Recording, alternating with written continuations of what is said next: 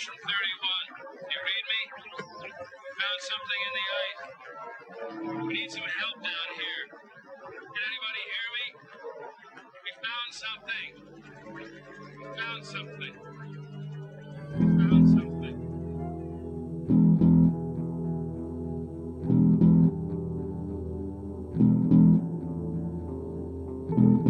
Hola a todos, saludos y bienvenidos a Demasiado Poco Tiempo, un podcast en el que hablamos de las obras de ciencia ficción que nos gustan, nos sorprenden o simplemente nos llaman la atención por algo en particular.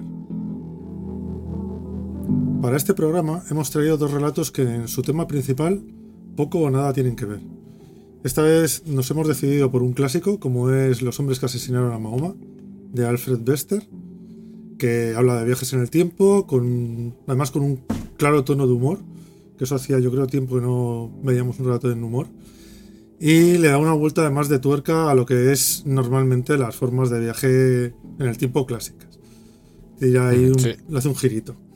Sí, y de hecho, a ver, le hace un girito teniendo en cuenta que el relato es del año 1958, es un girito muy temprano. O sea, no estamos en la edad de oro de los grandes escritores de la ciencia ficción, pero casi, casi estamos. O sea, Bester, de hecho, Bester, tú lo has comentado, el humor es uno de sus, de sus máximas características. Todas sus, todo lo que yo he leído de él, porque vamos a, vamos a hablar con propiedad, tiene bastante humor y es bastante agradable, pero bueno. Y el otro relato, como tú que ahora pues pasarás a presentar, 61 años después se escribió. O sea que realmente nos hemos ido a un clásico muy clásico y a uno bastante moderno. Sí, el otro es bastante moderno, pero también tiene tinte, o sea, también tiene mimbres de, de poder llegar a ser un clásico. El otro es Resultados Inesperados, que es un relato de Tim Pratt. Y eh, es un relato en el que imagina, imagina su vida, porque realmente en este relato él se pone de protagonista, eh, como si hubiera Sí, sí. sido una simulación eh, a partir de un punto de inicio bastante sorprendente o llamativo, como menos. ¿Vale? Sí, sí, en, en eso tienes toda la razón. Y además, de hecho, yo creo que, que empieza a aprovechar este, este tropo de, de que la realidad es una simulación mucho antes de que, de que incluso los algunos científicos aventurasen a decir que el mundo podría ser una simulación en una dimensión extra, etcétera, etcétera.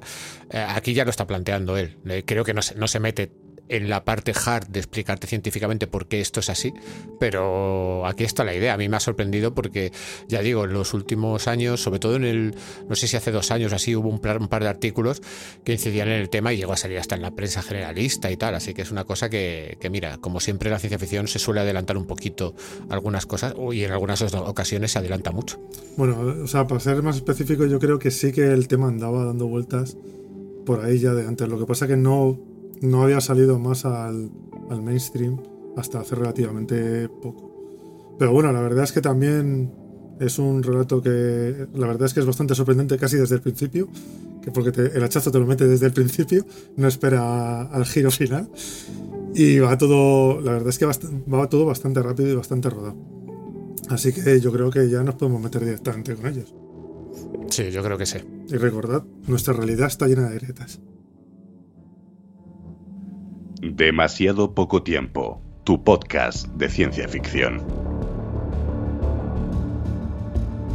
Bueno, pues vamos a empezar por Los hombres que asesinaron a Mahoma, de Alfred Bester. Y como siempre, eh, Ricardo, nos pones un poquito al día de, de la vida y milagros de, de este señor. Pues sí, eh, de hecho con obviamente mm, con Bester me extenderé un poco más porque Bester desgraciadamente ya no está entre nosotros y, tuvo una vida larga, con lo cual su biografía pues es un poco más, más densa. Eh, Alfred Bester nació en Manhattan, Nueva York, en, el, en diciembre de 1913. Eh, asistió a la Universidad de Pensilvania, donde fue miembro de la Philomena Society, y también fue a, a estudiar a la Facultad de Derecho de Columbia pero se cansó y abandonó, lo cual ya nos dice un poco qué tipo de persona es. Es una persona que, que no, no es muy constante, aunque ha estado trabajando toda su vida, no es muy constante en las cosas que emprende. Eh, Bester y Rolly Goulko, que es su esposa, se casaron en 1936. Y Rolly era una actriz de Broadway, radio y televisión, y entre las curiosidades que tiene es que fue la primera en tener el papel de Lois Lane en un programa de radio.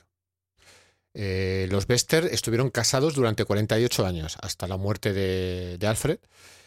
Y bueno, pasando ya un poco al tema literario, pues el primer cuento publicado por Alfred Bester fue El Axioma Roto, que apareció en abril de 1939 en la revista Thrilling Wonder Stories, después de ganar un concurso de, precisamente de, esa revista, un concurso para aficionados.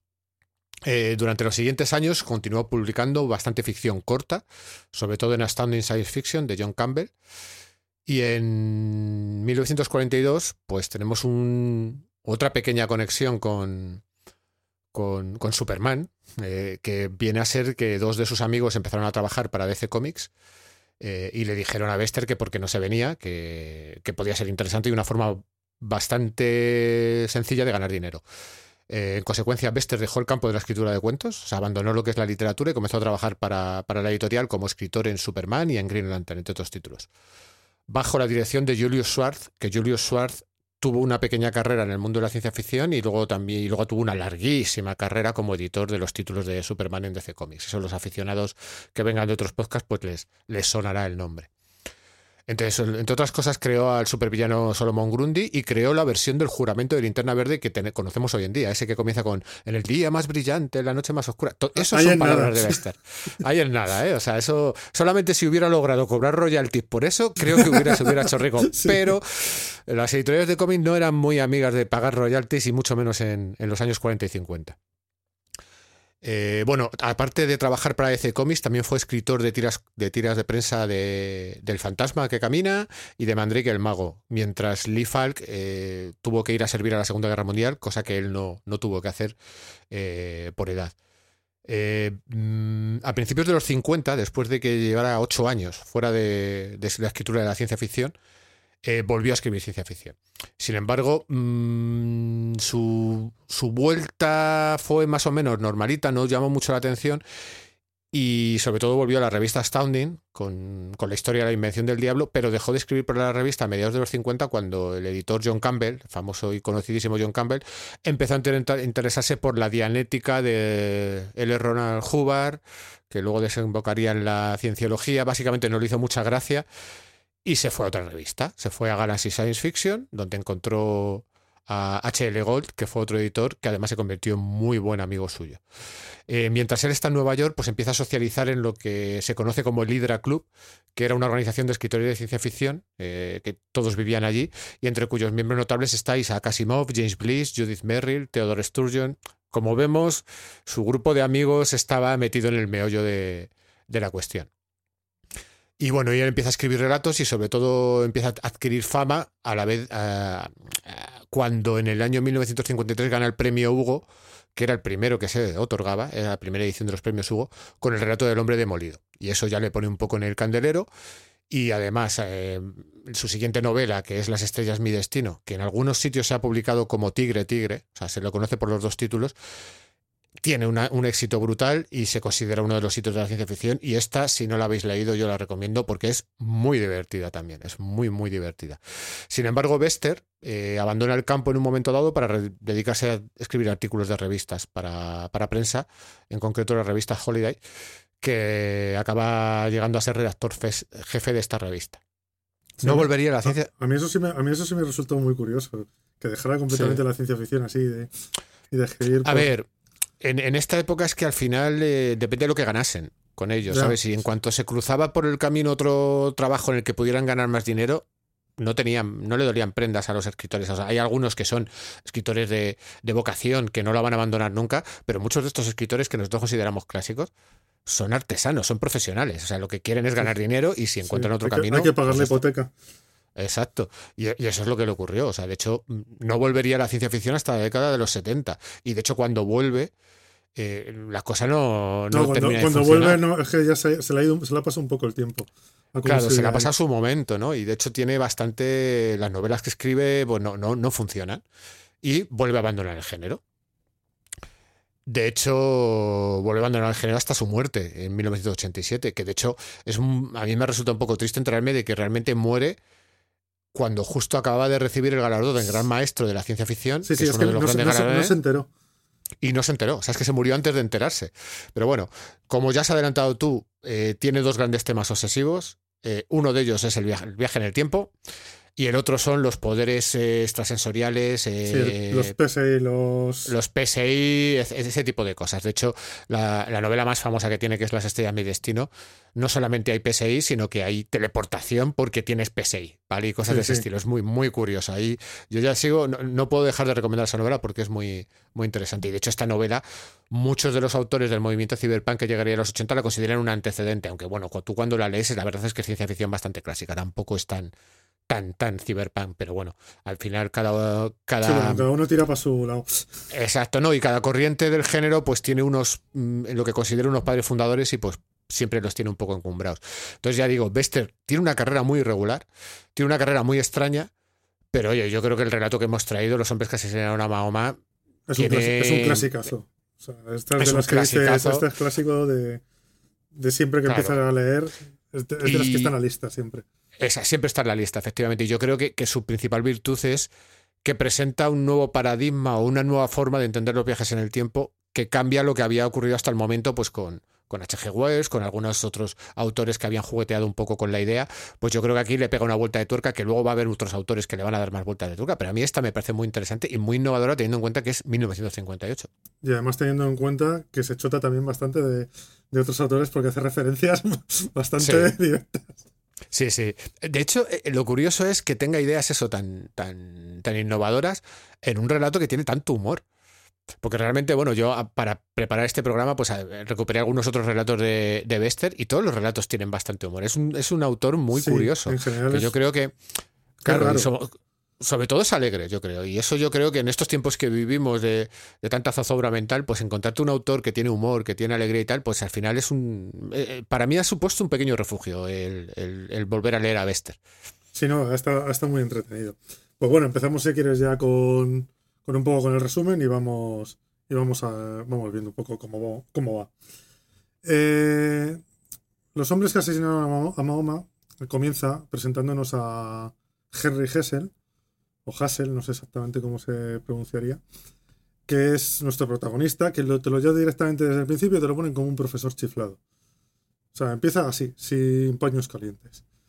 lo primero que te dicen es que es un profesor chiflado, que es un genio, como tantos ha habido otros en la, en la historia, y este pues ha tenido derroteros, pues eso, de que se le ha ido un poquito la, cabeza. Eh, y además, es, luego una, una, vez que te lo lees, te das cuenta de que te ha soltado un spoiler en, el primer, en los primeros párrafos, porque te dice que, que esto es porque ha, eh, ha, cambiado muchos eventos de la historia solo para sí mismo. Que dices, ala. O sea, si luego te lo vuelves a leer, dices, toma, pero si me lo acabas de decir todo de qué va este, este relato. Ya, ya, tenéis el resumen, no hay nada más. Sí, pero, pero yo creo que ahí juega un poco también con, con cuál es la causa por la que por lo que ha cambiado todos esos eventos, ¿no? Que es lo que vas a empezar a hablar ahora. Yo, pero, pero está ahí, está ahí. O sea, yo realmente eh, eh, cuando lo leí no me di cuenta y ahora que lo acabas de decir es como, hostia, es verdad. es que, ya te lo ha hecho. Yo me di cuenta, o sea, yo cuando me lo leí, yo hacía muchos años que me lo había leído, me lo volví a leer para refrescarlo. Y luego cuando empecé a hacer un poco el resumen, digo, coño, pero si en la primera, en los primeros párrafos, ya me ha soltado de qué va todo esto y qué le va a pasar. Entonces dije, jolín, qué bien tirada, porque no me había, yo tampoco me había dado cuenta, la verdad. Eso, eso, eso yo lo llamo tener oficio, realmente. Y, y en las revistas, que en el fondo estos relatos de revistas tenían que funcionar mucho como gancho. O sea, realmente no, no, aquí es lo que la discusión de siempre, ¿no? La ciencia ficción es alta literatura, no es alta literatura. La mayoría de estos relatos ni siquiera los autores se los planteaban como alta literatura. Era, no, no, yo tengo que hacer un relato que funcione en una revista. Y hay como unos estándares, que es lo que hemos hablado en otros programas, de, a qué estamos acostumbrados en Occidente, en la ciencia ficción, a encontrar un giro, a encontrar cierto tipo de tropos, porque venían dados por las revistas, sobre todo porque los editores lo pedían. Con lo cual, pues aquí ya tienes un poco ese tropo de, va, te voy a, te voy a iniciar el relato con una frase que te estoy anticipando cosas y sobre todo te quiero enganchar para que sigas. Y a mí eso siempre porque a lo mejor el relato te venía, terminaba en la siguiente revista. O dos números más allá, que era lo también bastante habitual. Entonces también que te tuvieran enganchado era, importante. Bueno, aquí ya empieza, aparte de la entrada, la entradilla, que ya ves que el relato es un poco loco y es un poco en tono humorístico, pues lo ves ya desde el principio. También empieza a hacer un, una especie como de, de juego sobre a qué universidad pertenece, que es la universidad desconocida, que es aquella que no tiene nombre y que cualquiera que te diga, no, de una universidad que no, es pertenece a esa, a esa universidad desconocida, pero que además aquí te la pone en plan que es universidad un poco mm, laboratorio loco, porque luego te va soltando las los, tipos de secciones que tiene y es como A mí me estaba recordando todo el rato a Mundo Disco. Tiene mucho, o sea, Mundo Disco tiene o sea, cuando te describe la universidad sí, es verdad, ahora que lo dices, es verdad, es el mismo. Claro, es como ese tipo de humor, ¿sabes? De, yo te voy a soltar aquí unas chorradas, no las voy a desarrollar porque voy a dejar que vuele tu imaginación, que es, que es lo maravilloso que tiene el mundo disco y yo creo que lo maravilloso que tiene todo esto que te cuenta de, la universidad, que ya te ha puesto en antecedentes diciéndote, no, es un típico científico muy despistado, un poco loco y tal, pues eh, te está sacando de la realidad para que entres en el relato, yo creo. Sí, sí, es verdad. Ahora que lo has dicho, lo de Mundo Disco, es que según lo has dicho, me ha encajado perfectamente, además. Y bueno, él nos dicen que trabaja para el centro psicótico y que en un día que, en una tarde que había salido de trabajar del centro psicótico, va a su casa y descubre que su mujer está en los brazos de otro hombre. Entonces, en ese momento, pues en vez de hacer lo que haría cualquier hijo de vecino, que es enfadarse, gritar, pegar un portazo, liarse a mamporros con, con quien fuera, pues este hombre no, este hombre decide que eh, va a hacer una máquina del tiempo, va a coger una pistola y la idea peregrina es voy a irme al pasado a matar al abuelo de mi mujer. Que aquí ya empiezan las, las pullitas. Eh, eh, sí, sí. Y, no, y además hay un tropo habitual, ¿no? De que pasa si matas a tu abuelo, tú existes, pues aquí le pega la vuelta. Claro, claro, por eso digo que aquí empiezan las pullitas, porque esto está hablando de la paradoja del abuelo.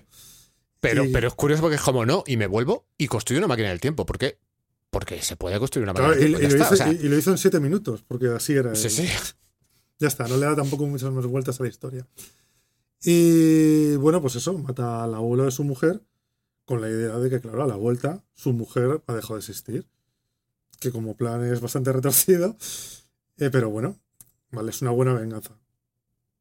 Pero ¿qué pasa? Que a la vuelta su mujer sigue en los brazos del hombre en el salón de su casa.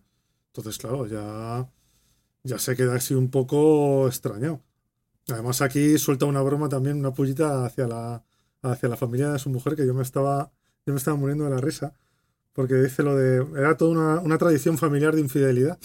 Que lo deja ahí suelto y dice, sala. Sí, sí. lo que ha soltado. Pero bueno, así que bueno. Dice. Tengo que volver a viajar y tengo que hacer pues algo que sea más contundente. Entonces él se va para atrás y eh, creo que mata a la abuela. Pues primero mata al abuelo, luego mata a la abuela que dice, de esta mm, no Claro, es como, es como que, como que como la familia había sido bastante infiel, pues dice, a ver si es que la, madre de mi mujer no era hija del abuelo, con lo cual, que yo creo que aquí e-, elige mal al principio, elige la línea materna. La línea materna es la que puedes, o sea, tú puedes asegurar quién es tu madre, pero nunca digas este no, este cura no es mi padre, se suele decir, ¿no? En el dicho. Pues yo creo que ahí, ahí está el, el, key de la cuestión. De hecho, cuando ve que esto no funciona, es cuando viene el, primer giro de que dice, es que a lo mejor tiene que ser algo más gordo, tiene que haber un elemento como más, más clave, ¿no? Un, tal, y, empieza, y te empieza a meter esos giros, se te empieza a cambiar el paradigma de todo lo que tú entiendes de los viajes en el tiempo. Sí, porque efectivamente aquí ya es como que el tío se desanima cuando vuelve y dice, bueno, pues, pero si yo qué puedo hacer. Entonces coge y llama al laboratorio de tratamientos equivocados, nocivos e ilegales a ver si...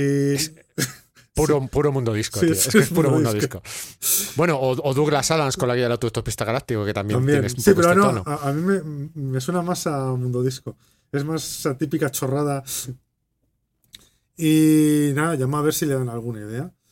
Y aquí ya empieza a haber una cosa que, que luego se va, se va como haciendo cada vez más grande o más patente. Pero eh, aquí cuando llama, eh, es como que no le oyen bien. Siempre tienes la esta de que, ¿quién es? Soy Henry. ¿Quién? Eh, Henry. ¿Quién? Henry Hassel. Ah, Henry, ¿qué pasa? Habla más alto ahí ya empieza un poquito, un poquito a tener eso que luego se va a ir repitiendo, porque claro, es interesante para la idea que tiene Alfred Wester. Y aquí habla con un, con un ordenador súper inteligente, que me parece que se llama Sam o algo así, para, para preguntarle por, el tiempo. Y entonces aquí es cuando coge la idea de que eh, a lo mejor necesitas hacer algo mucho más grande o que impacte mucho más en la línea temporal que no solo una cosa pequeñita que a lo mejor no va a hacer, no va a tener un impacto en el continuo del espacio-tiempo. Entonces, pues ni corto ni perezoso. eh, aquí decide irse a hacer un viaje en el tiempo. Me parece que el primero que mataba era a Washington. Sí, creo que sí. Creo que sí, pero bueno, aquí ya empieza a hacer, eh, empieza a ir hacia adelante y hacia atrás a ver qué cambios ha habido. Y claro, empieza a, a matar a, a Gandhi, a Washington, a Mahoma, que de aquí viene el título del, del Sí. relato, que es meramente circunstancial, porque podría ser los hombres que mataron a Washington, a Marie Curie o a quien tú quieras. Pero bueno, y incluso llega a hacer eh, llega a hacer, o sea, a hablar con Marie Curie y hace un, eh, tiran una bomba atómica en París. Eh, o sea, que hace, que hace barrabasadas. Es, Sí, sí, sí. O sea, hay, hay un momento que esto tiene una escalada. sí, ¿Vale? Es como cu- cuando ve que no va funcionando, va escalando el tema, va escalando. Dice, vamos a ver hasta dónde podemos llegar, hasta que se cambie la línea temporal. De hecho, yo creo que aquí la semilla que planta en, en la mente del lector es, es la de las líneas temporales. O sea, tu idea siempre, o sea, mi idea, por lo menos cuando yo estaba le- releyendo este relato, es, claro, sí, es que aquí se, se ha salido una línea temporal y en esa línea temporal. eh, habrá ocurrido lo que haya ocurrido, pero tú has vuelto a tu propia línea temporal. sí. Entonces empieza a jugar. Yo creo que, que está jugando todo el rato con ideas preconcebidas que tenemos del viaje en el tiempo, que Claro, es lo interesante. Claro, porque en este, en este momento está jugando a qué pasa si tú matas a alguien, cómo cambia la historia, que efectivamente es la- el cambio de líneas temporales, que es lo que se te viene a ti a la cabeza. Eh, pero claro, él lo único que nota es que empieza a hacerse como más vaporoso y que le cuesta mucho más eh, interactuar con las cosas. Y aquí eh, el escritor, o sea, el que está escribiendo el relato, que luego descubriremos quién es, porque no es, no es Bester realmente el, el que nos está contando la historia, eh, nos dice que esto no es un relato circular de esos que de tan mal humor nos ponen a todos. Ya otra pollita que va a tirar. Otra pollita. Porque ya está hablando de los típicos relatos en los que empieza y acaba en el mismo sitio, porque dice, si se os está pasando por la cabeza que el tío del sofá va a ser el propio Hessel, que se os quite, que se os quite la cabeza que no va a ser. A mí, como, como gran aficionado a los cómics, eh, eh, esta pollita me da la sensación de que le está diciendo desde el pasado al señor Alamul, oye, deja de, deja de hacer cosas circulares, ¿eh? que se te da muy bien, que lo hace muy bien, pero oye, que esto ya cansa un poco. O sea, a mí me da la O- sensación, y a muchos otros autores. O a ¿vale? Pero yo- Terminator. Bueno. bueno, sí. Bueno, aquí eh, también hay bastantes otros trozos divertidos cuando vuelve a llamar a, a Sam, al ordenador, que le, le escucha cada vez peor, ¿vale? Pero bueno, aquí hay relatos, o sea, hay relatos, hay frases que son buenísimas en cuanto están, en cuanto están hablando uno con el otro. De he matado a Washington, ¿quién? ¿Tú? Sí, ¿qué- ¿y cómo lo has hecho? Tengo una máquina del tiempo. Y dice, así. Sí, sí. ¿Y con qué? Con un revólver, también lo tengo. Cosas así. O sea, eh, es que el relato es muy divertido en cuanto te lo vas leyendo porque te va, te va animando. Y eh, aquí eh, vuelve otra vez para atrás eh, a comprobar si, si ha matado a. O sea, si cuando vuelve para atrás eh, lo que él ha hecho sigue teniendo validez. Y Que al final es- es, es intentar comprobar el, si, si la línea temporal sigue intacta, ya no solamente después de que hace la barrabasada, sino decir, no, ahora me, me voy atrás otra vez para ver si. si- si lo, ¿qué que, pasa? si, lo que, si lo que estoy haciendo funciona. claro, Claro, y exacto. aquí eh, es llama- Aquí es cuando se encuentra que va a ver otra vez a Washington, que le empieza a preguntar, y de repente se encuentra que se ve a sí mismo, que llega y le mata. Y dice, pero bueno, ¿cómo puede ser que yo le esté viendo, pero mi otro yo no me esté viendo a mí? ¿Qué está pasando aquí? O sea, aquí ya se empieza a mosquear de que algo, algo le está pasando a él con su línea temporal. Y de estas que luego se va a, a ver a, Enri- a Enrico Fermi, me parece que es, con lo de la bomba nuclear, y le empieza a meter, le empieza a meter como un poquito el dedo en el ojo, diciéndole que si Marie Curie lo había hecho antes, y el otro dice, no, no, si Marie Curie no ha hecho nada. Y aquí es cuando le intenta matar con el revólver y ya no le puede matar. O sea, el otro se lleva como un susto, pero no le mata. Es como que empieza a tener un. O sea, empieza a ver que, que ya no es. No es tan sustancial. Lo que. O sea, él puede, deja de poder eh, tocar Empieza- la, materia. Claro, yo creo que empieza a no tener relevancia en su propia línea temporal. Sí, va desapareciendo. Entonces aquí vuelve a mm. hablar con el ordenador otra vez, que el ordenador ya casi no le, no le escucha, y le dice que necesita hablar con, con la máxima autoridad.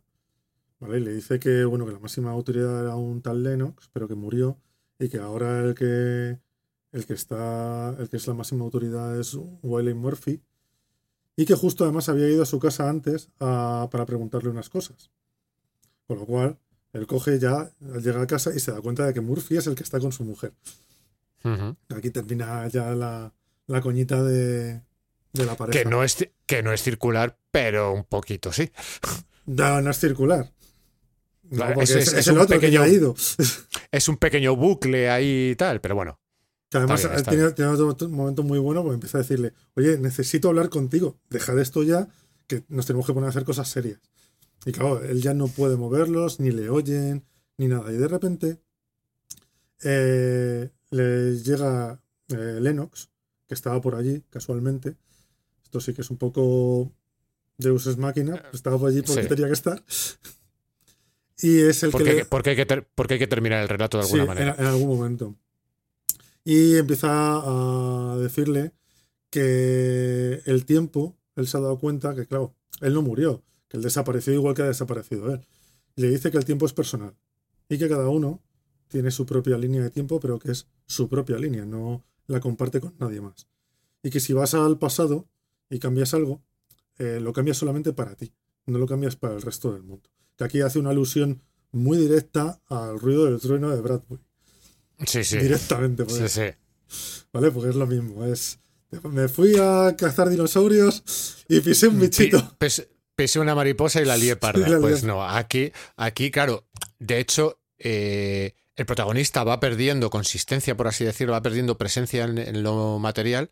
Cuantas más barrabasadas va haciendo, porque llegará un momento en que afecta a su propia línea temporal, afectará a sus padres, afectará a todo su mundo pero no afecta a su mujer, que en el fondo es lo que él pretende. Que, además es curioso cómo te saca esta idea de aquí de un argumento, de un, de un origen, de, de, una semilla tan chorra como es que he visto a mi mujer eh, siendo infiel conmigo y lo que quiero es vengarme, de la manera más loca. Sí, sí, sí, sí. Y, más al final la venganza. Y al final la venganza te, te va a explotar a ti. Sí, porque aquí Clau también le dice que ellos cada vez que viajan y hacen una barrasada más, lo que están haciendo es desligarse de su propia línea temporal, desaparecer para los demás y claro, dejar de estar en ninguna línea temporal. Que es al final lo que dice, no te das cuenta que tú ya a ti el tiempo no te afecta, es porque tú ya estás fuera. Tú ya te puedes mover por el tiempo, pero no tienes tu propia línea. Con lo cual, ahí se tienen que quedar en el limbo para siempre, que dicen hemos cometido cronicidio, porque hemos muerto en el tiempo, no hemos muerto de verdad. Sí. Y ese, o sea, ese está muy bien, la verdad. Ese, ese concepto de que el tiempo solo funciona para ti. Es un poco cogido así por los pelos, porque claro, también es muy, muy personal y dices, bueno, ¿y por qué el tiempo es tan personal? Pero bueno, la verdad es que el concepto es bueno. Pero a, a, mí, a, mí, quizás al final, al finalizar el relato, lo que me puede llegar a fastidiar un poco es que la idea es muy buena para poder desarrollarla.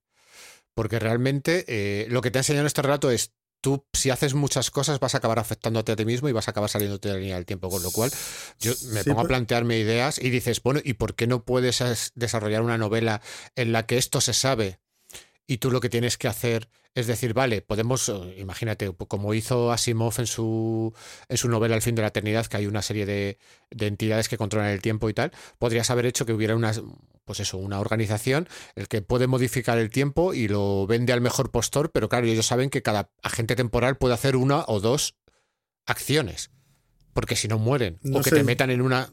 ¿Sabes? O sea, la, idea... Eh, la idea es buena, lo que pasa es que yo creo que el desarrollo no es tan, tan eso, porque al final se termina yendo siempre a lo mismo, a que el, que está haciendo las barrabasadas termina desapareciendo de la línea temporal.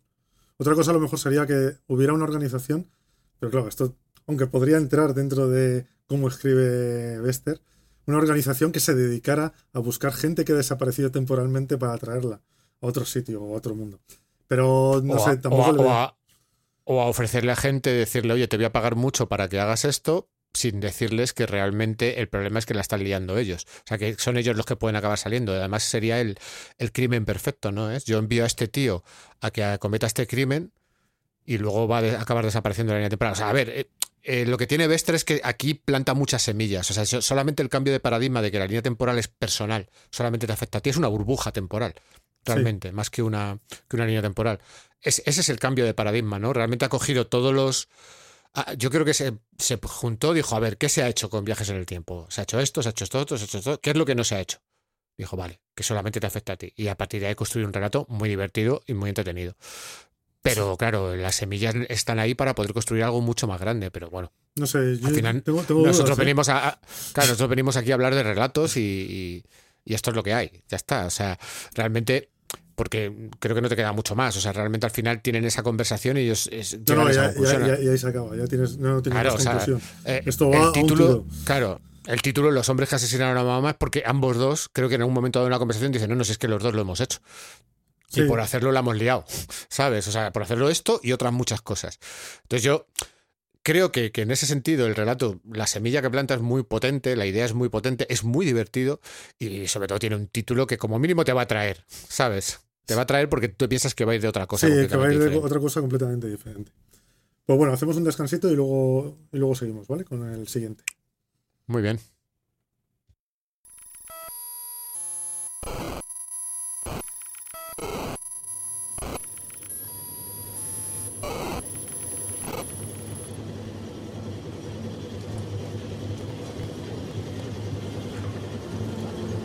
La pradera al matorral, a los campos, a las granjas, a las primeras casas apiñadas que se alzan de la tierra. Ha sido de noche durante mucho tiempo.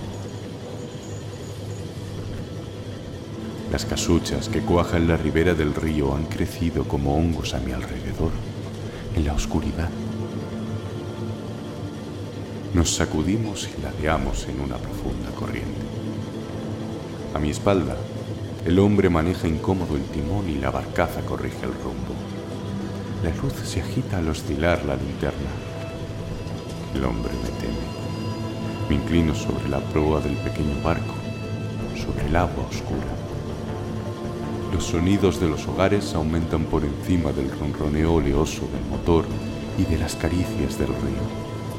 La madera susurra y el viento golpea los tejados al tiempo que los muros se asientan y los forjados mutan para fluir el espacio.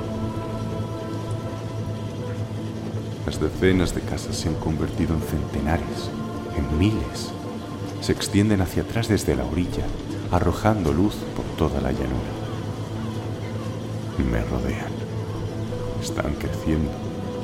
Son más altas, más grandes, más ruidosas, cubiertas de pizarra y muros de recio ladrillo. El río serpentea y gira hasta encararse con la ciudad, que emerge repentina, colosal, impresa sobre el paisaje. Su luz inunda cuanto la rodea. Sus sucias torres resplandecen. Me siento reducido, compelido a adorar esa extraordinaria presencia parida en el encuentro de dos ríos. Es la vasta contaminación, es hedor, es un claxon chillando. Gruesas chimeneas vomitan polvo hacia el cielo, aún a esta hora de la noche. No es la corriente la que nos arrastra hacia la ciudad, sino su peso. Débiles gritos, las llamadas de la bestia aquí y allá, el martilleo obsceno de las grandes máquinas fabriles. Las vías férreas recorren la anatomía urbana como venas prominentes. Ladrillo rojo y paredes oscuras. Iglesias achaparradas y cavernícolas. Laberintos empedrados en la zona vieja. Callejones sin salida. Alcantarillas surcando la tierra como sepulcros seculares. Un nuevo paisaje de desperdicio. Piedra machacada bibliotecas ahitas de libros olvidados, viejos hospitales, torres, barcos y garras metálicas que alzan los cargamentos del agua. ¿Cómo pudimos no ver todo esto acercándose? ¿Qué truco topográfico es este que permite al monstruo ingente ocultarse tras las esquinas para saltar sobre el viajero? Es demasiado tarde para escapar. El hombre me murmura algo. Me dice dónde estamos.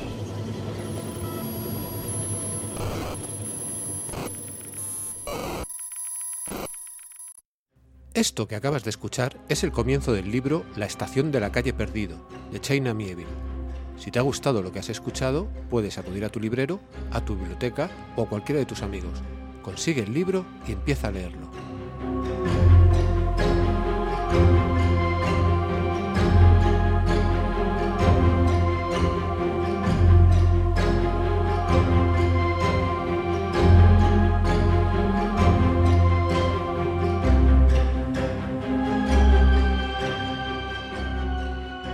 Pues bueno, después de este descanso, vamos a seguir con resultados inesperados de Pratt. Eh, nos vas hablando de Team Pratt y vamos comentando. Vale, eh, obviamente de Team Pratt voy a hablar mucho menos que, que en la ocasión que hablé de Alfred Bester hace unos minutos, porque su vida es mucho más corta, o sea, él Está eh, vivo. es un escritor. Está vivo, nació en el 76, es más joven que yo y que tú creo que también, No, o por eh, ahí anda. Yo soy, más joven, yo soy más joven que él. Por un año. ¿Vale? Y, bueno, pues mira, por ahí está. Eh, nació en, Gol- en Goldsboro, Carolina del Norte, en diciembre del 76, como he dicho, hijo de una madre soltera trabajadora que era una ávida lectora, especialmente de novelas de terror. De hecho, una cosa que tenemos que avisar aquí es que Tim Pratt es escritor y poeta, sobre todo en el terreno del terror y la fantasía. La ciencia ficción la ha tocado poquito. Le ha tocado poco. De hecho, yo con este relato, la verdad es que no me lo esperaba.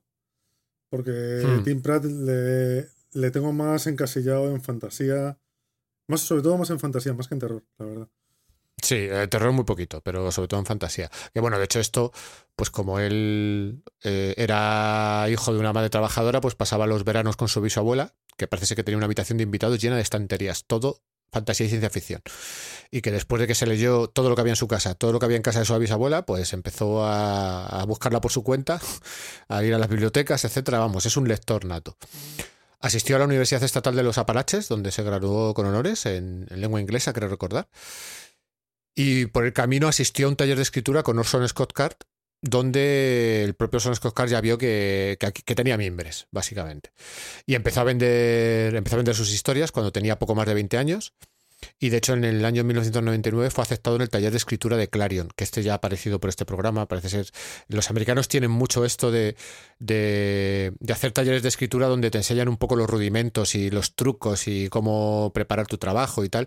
Es algo que, que aquí en, en España yo lo he visto menos, sí que conozco alguno, pero lo, lo he visto menos, pero allí en Estados Unidos como que están muy establecidos, ¿no? O sea, es un... Sí, es que allí Eh, profesionalizan mucho todas las cosas.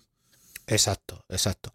Y de hecho es lo típico de tú te hacen un taller de estos de 15 días, pagas X, tú te vas a tal sitio, lo, lo- te lo imparten y, y aprenden las cosas, ¿no? Entonces en ese taller, aparte de perfeccionar sus habilidades, hizo muchas amistades, que por lo que él comenta, pues perduran hasta el día de hoy. Eh, de hecho, después del, del- de asistir a este taller, eh, Tim Pratt siguió a un amigo suyo de la infancia a Santa Cruz, California, en el año 2000, que de hecho es donde, donde transcurre el relato del que vamos a hablar. Sí, creo que es el, el amigo también sale. Y el amigo también sale. Y bueno, y se instaló allí y que en, esa atmósfera, y, o sea, en esa atmósfera californiana de, pues eso, de playas y calidez y tal, eh, pues pasó, se pasó las, las horas escribiendo en, en una cafetería local y parece ser que toda esa zona fue fuente de mucha inspiración y es el escenario de su primera novela, que se llama Las extrañas aventuras de Ranger Girl. Yo tengo que reconocer que no lo he leído, pero bueno. Eh, En el año 2007 ganó un Hugo por su cuento Sueños Imposibles y ha escrito más de 20 libros. O sea, de hecho, este es un escritor que tiene mm, series propias, eh, lo típico de varias novelas encadenadas, y también ha escrito para, por ejemplo, para el juego de rol Pathfinder. O sea, es muy habitual también Sí, en los y- y, escritores además, de. y además escribe con varios con varios nombres. Pues Sí, pero es- es- eso es muy habitual en los escritores modernos, el que de repente pues le contacten para una franquicia y le digan, bueno, pues escribe. De hecho, hay, autores muy conocidos que han escrito para Warhammer, han escrito para Star Trek, para, para Star Wars, en fin, eh, es algo bastante habitual. El- bueno, ha tenido muchas nominaciones para premios Nebula, eh, World Fantasy, Bram Stoker, ha publicado en muchísimas revistas, eh, que entre ellas, por ejemplo, en, en Science Fiction, en la revista de Asimov Science Fiction, Real Soul Fantasy, Intergalactic Medicine Show, Dawson Scott Card y bueno, en muchas otras. Actualmente reside en Berkeley con su esposa, Heather Shaw, que también aparece en el relato, y que de hecho cuando iba a escribir el relato le, le- le dijo que no le hacía mucha gracia sí, aparecer en el relato. palabrillas. Tuvieron algunas palabras y tal. Y bueno, vive eso con su esposa y su hijo River y trabaja actualmente como editor senior en la revista Locus Magazine, que también está relacionada con, con la ciencia ficción y la fantasía, donde entre otras cosas, entre otras labores, escribe los obituarios, que es un detalle que quería dejar claro aquí eso no lo sabía yo. es un detalle como un poco un poco espeluznante, pero bueno. Y es- esto es lo que esto es lo que sabemos de Tim Pratt, eh, que tiene que escribir esos terribles obituarios que además siendo la revista Locus, pues supongo que le afectarán personalmente porque son de autores, entiendo, relacionados con el tema. Y bueno, ya, ya te paso Sí. te paso la vez para que hablemos un poquito del relato que, que también eh, no tiene tanto humor, pero tiene un arranque que, No, que a no mí es- no es- particularmente No, es, no, es- no, tiene el- no tiene una temática de humor tan, tan marcada como la de como la de Bester, pero, pero sí es muy ligero y sí está contado con mucho.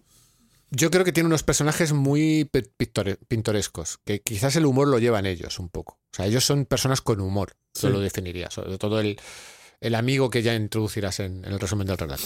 Bueno, pues resultados inesperados. Eh, nos comienza pues contando eh, que están recibiendo una llamada de eh, él y su pareja, porque bueno, aquí lo que hemos estado hablando antes, eh, Tim Pratt es el protagonista, o sea, habla de sí mismo. Y realmente el- este relato es una ucronía que, que- que genera sobre sí mismo. Y comienza. Bueno, yo, yo, yo no estoy de acuerdo, ¿eh? Yo creo que este relato no es una ucronía. Bueno, no en cierta, en cierta manera. O sea, empieza siendo una ucronía y luego cambia, que es lo que me resulta curioso del relato. Y bueno, eh, comienza contándonos que están recibiendo una llamada de un amigo a las 6 de la mañana o a las 7, una hora intempestiva, diciéndoles que, po- que pongan la tele a él y su mujer. Y es un poco la típica conversación de qué estás haciendo cuando ocurrió el 11S. Pues realmente estamos en el 11 de septiembre y lo que está pasando aquí es, bueno, te empecé diciendo que el 11S lo cambió todo. Pero aquí ya en el cuarto párrafo ya viene el, el primer girito, un giro Nolan totalmente, que, Sí, que es que no el 11S cambió, pero no por los atentados en sí, como los conocemos nosotros, sino porque sorprendentemente los aviones no se estrellan. Es una ucronía en parte porque la historia no es como, como la hemos conocido, aunque ahora nos enteramos de que esta historia es otra cosa. Yo, yo, mm, permíteme que haga un inciso, Dale. porque este, este arranque, que realmente lo que ocurre no es que los aviones no se estrellen, sino es que los aviones se quedan parados en el aire. Sí, sí, es que es lo, es- a- lo siguiente, claro. a un metro del- de las torres, por así decirlo. ¿Vale? Pero a mí me resulta curioso, voy a hacer un inciso. Esto es una vía de servicio que voy a tomar. A mí esto me ha recordado mucho a un cómic que me leí hace bastante tiempo. El cómic se llama Ex Máquina. eh, Sí. el, del, del guionista Brian. Vaughan y el dibujante Tony Harris. Que el punto de partida. Bueno, el cómic va sobre un alcalde de Nueva York que tiene un pasado como superhéroe.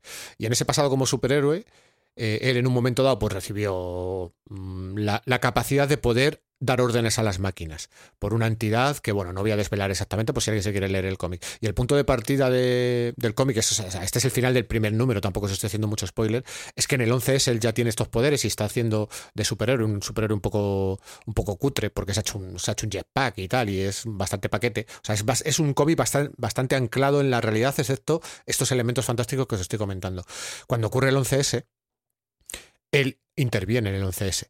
Y la gracia es que él logra parar un avión, pero no logra parar los dos. Y ese es un poco su drama, ¿no? Es yo logré parar un avión, pero no el otro. Y después aprovecha toda su fama por haber hecho todo eso como superhéroe para presentarse a la alcaldía. Y el cómic va más de, de cómo funciona cómo una funciona el alcaldía en. Nueva York y cómo funciona todo lo que le rodea que, que otra cosa. Pero yo cuando llegué a este punto dije, ahí va. ¿Sabes? Sí. Y las fechas del relato y del tal son. Ahí, Están por ahí, ¿eh? Están por ahí. Bueno, aquí lo que, lo que sí que pasa es que el segundo avión, que este sí que le ven, lo ven en la tele, el segundo avión sí que ven cómo se detiene. Aquí sí que se detienen los dos. Bueno, se detienen todos. Porque aquí tampoco se cae el del Pentágono. Sí. Sé que también se queda a dos palmos, que se luego decían que la gente bajaba en una. O sea, tirándose a una colchoneta inflable, porque se había quedado justo a ras. Entonces, aquí el- la historia es que de repente se quedan detenidos delante de los edificios, como por arte de magia.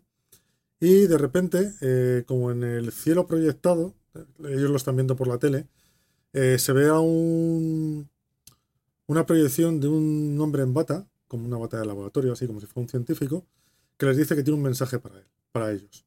Y acto seguido, eh, ese mismo hombre en bata se les aparece en el salón. Igual, o sea, como una proyección, pero se les aparece en el salón.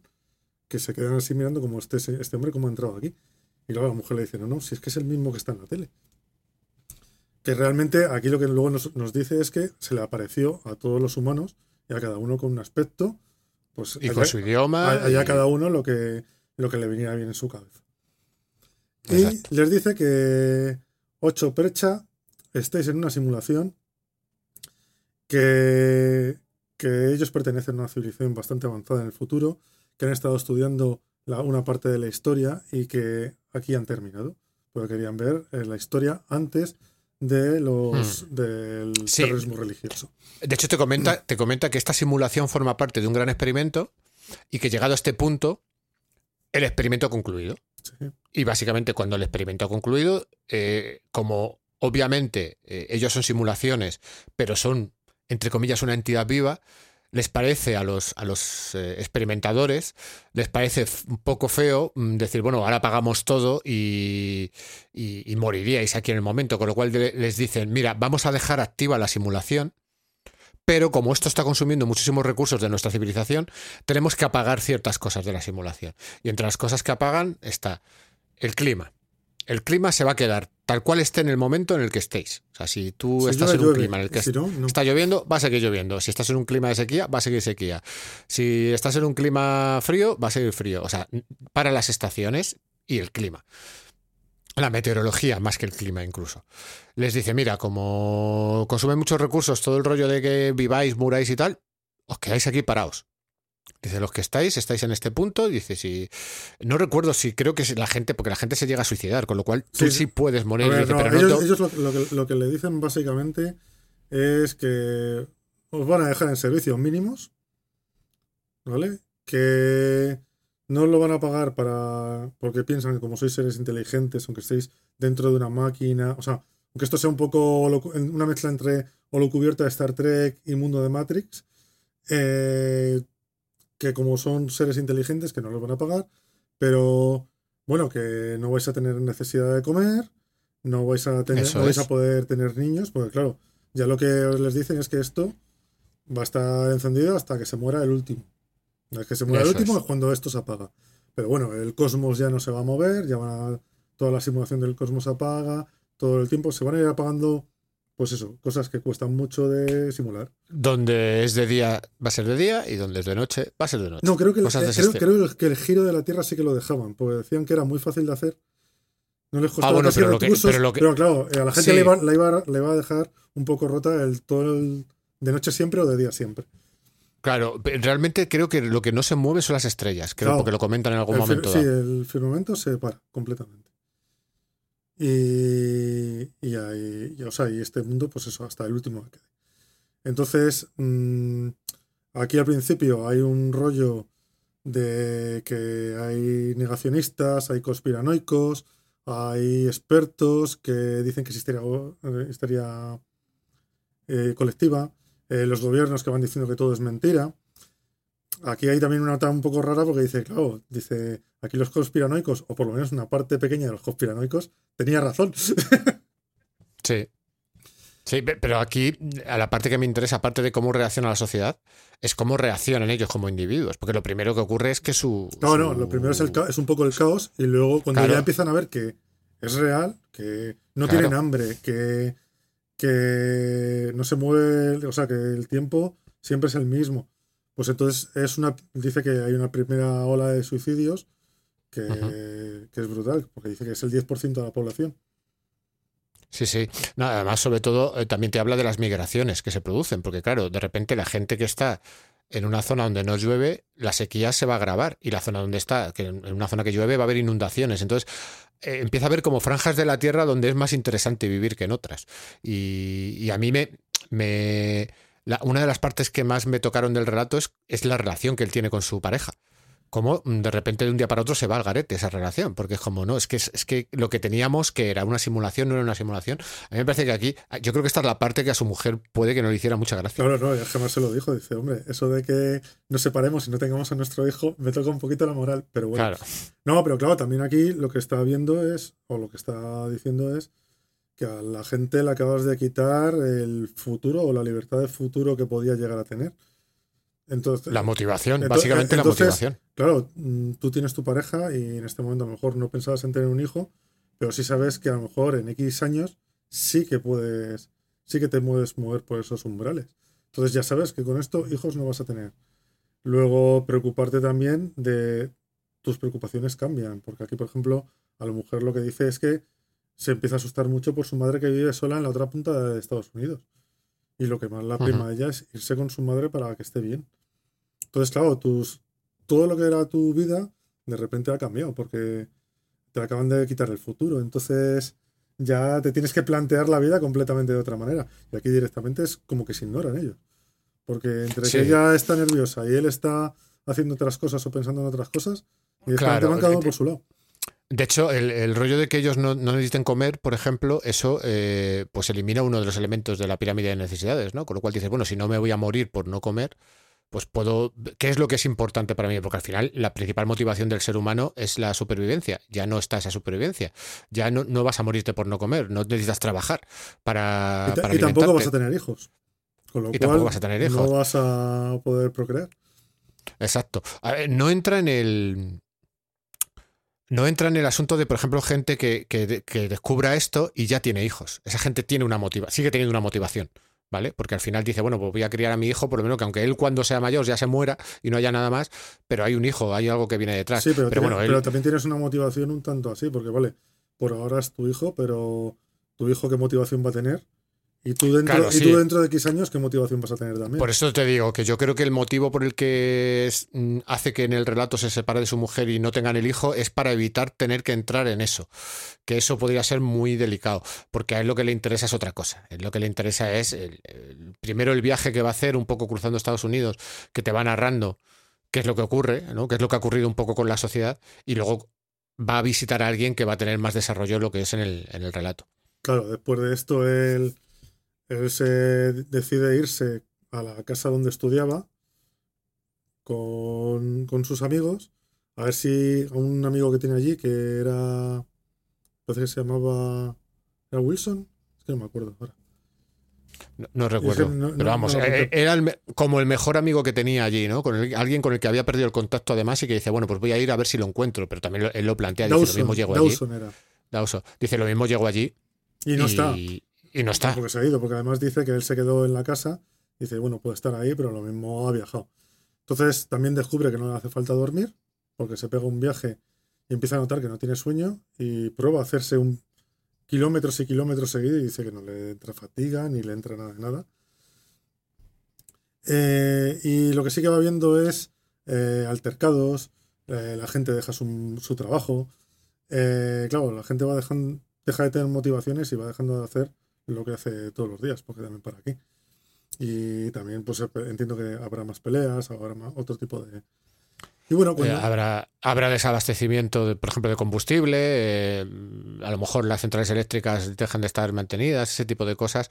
No, no entra en detalle, pero a ti te da para que vuele tu imaginación Sí, y no- o sea, te da las suficientes pinceladas como para que digas, la sociedad se, se ha derrumbado, o sea, ya no, ya No- no es como tal. No te lo plantea como un apocalipsis, porque te sigue diciendo que hay policía, que, que están. O sea, que siguen estando atentos, pero sí hay un poco de dejadez. A nivel. Sí. A nivel de sociedad, la cosa es como. ¿Y para qué?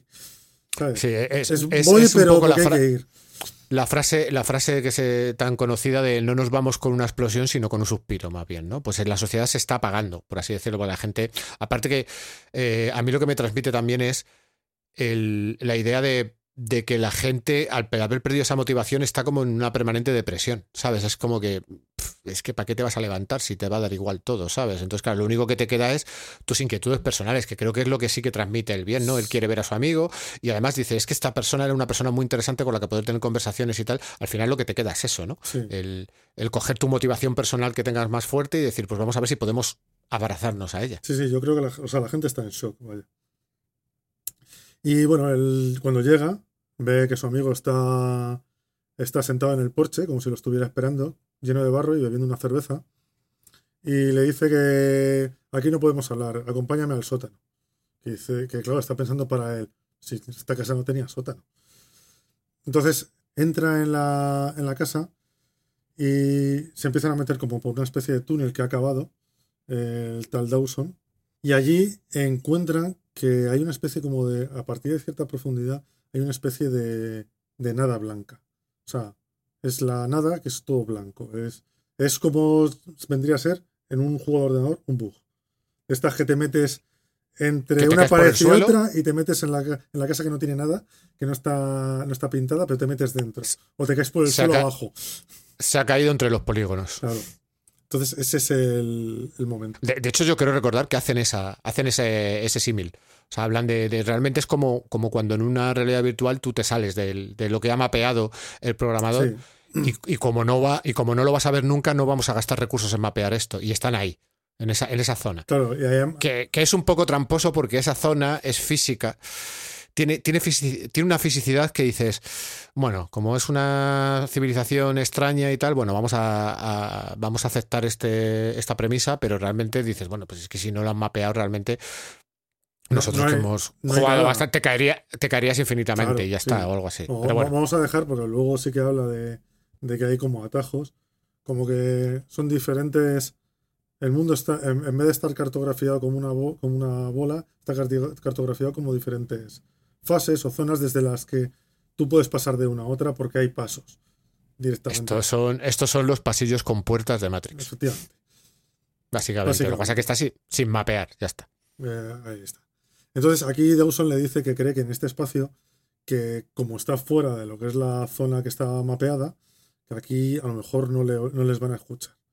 Y aquí él le da su, su hipótesis, que es que ellos realmente, el estudio ha empezado a partir de que eh, se han parado los aviones. O sea, que realmente yo luego también pensando, digo, es que la simulación seguramente haya empezado un segundo antes de que se fueran a estrellar los aviones. Porque para ti, toda tu vida la tienes generada. la hipótesis es que, Dawson, que creo recordar que él no sé si había estudiado psicología o era psicólogo o algo similar, ¿vale? Él, te lo dice.